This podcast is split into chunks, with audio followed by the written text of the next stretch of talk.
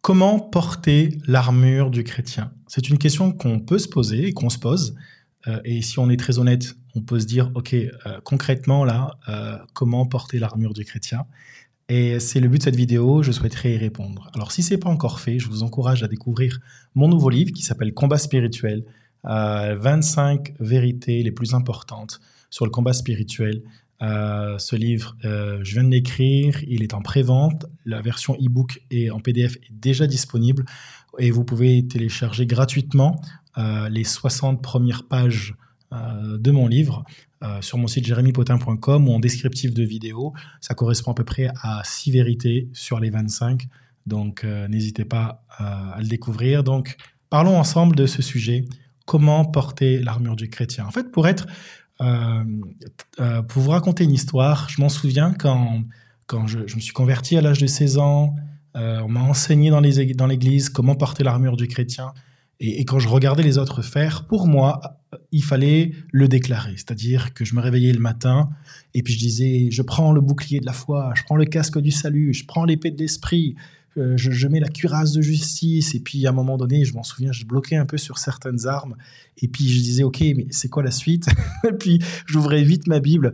Et puis je disais, ah oui, c'est vrai, c'est vrai, j'avais oublié effectivement la ceinture de vérité. J'avais oublié aussi les chaussures, le zèle que donne l'évangile de paix. Et puis je le déclarais. Et, c'est comme ça qu'on m'avait enseigné à porter l'armure du chrétien. Mais ici, on est tout à fait honnête. Je voyais pas de différence dans ma vie en le déclarant. Et, en fait, la seule chose que cela m'a apporté, et, c'est bon, c'est de connaître chaque armure, d'accord? Mais c'est pas comme ça qu'on porte l'armure du chrétien. Alors, comment le faire? L'apôtre Paul va dire dans Éphésiens chapitre 6, versets, euh, versets 10 à 11, au reste, fortifiez-vous dans le Seigneur, et par sa force toute puissante, revêtez-vous de toutes les armes de Dieu afin de pouvoir tenir ferme contre les ruses du diable. Ce sont des choses que je parle dans mon livre Combat spirituel, mais je, désirais vous donner, je désire vous donner une capsule de cela. En fait, des fois, on se concentre sur le mot revêtez-vous, et c'est important. On veut se revêtir de l'armure de Dieu, mais on oublie ce que, ce que l'apôtre Paul dit. Il dit d'abord fortifiez-vous dans le Seigneur. D'accord? Il faut se rappeler aussi que quand l'apôtre Paul écrit, il y a un contexte dans lequel il écrit. Donc, euh, il pense aux soldats romains. Et pour faire court, un soldat romain avait sur lui à peu près entre 55 et 60 kilos d'accord, de, matériel. C'était un sacré gilet lesté, d'accord Et donc, le soldat romain devait avoir une forte musculature pour pouvoir porter cette armure. S'il si, n'était pas force euh, physiquement, il n'aurait jamais pu porter l'armure, d'accord Il n'aurait jamais pu porter tout ce que cela demandait. Et donc, ce que l'apôtre Paul va nous enseigner, c'est de dire avant de vous fortifier, avant de, revêtir les armes de Dieu, vous devez vous fortifier.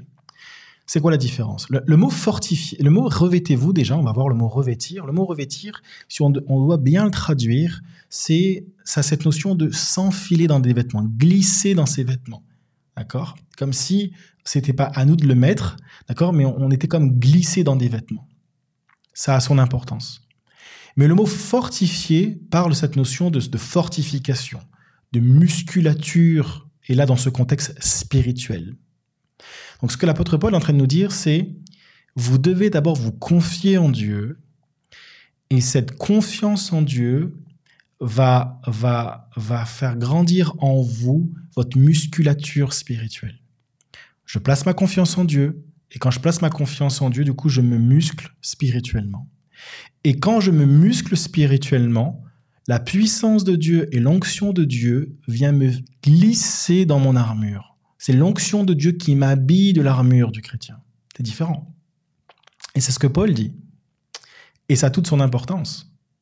Reprenons l'histoire que je vous ai racontée tout à l'heure avec euh, quand on priait, je priais en déclarant, je prends le bouclier de la foi, l'épée de l'esprit, la ceinture de vérité, toutes ces choses-là, et que je ne voyais pas réellement de différence dans ma vie.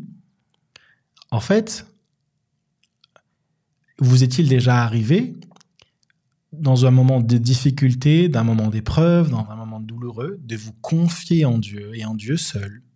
Vous avez dit Seigneur, j'ai pas de plan B, c'est toi, je me confie en toi. Et à ce moment-là, vous vous êtes musclé spirituellement. Mais pour vous, non. Pour vous, vous étiez tout simplement, je me confie en Dieu Seigneur, tu es mon abri, tu es mon refuge, tu es mon bouclier. J'ai confiance en toi. Et à ce moment-là, vous avez senti comme une paix venir sur vous, indescriptible, qui, surpasse toute intelligence.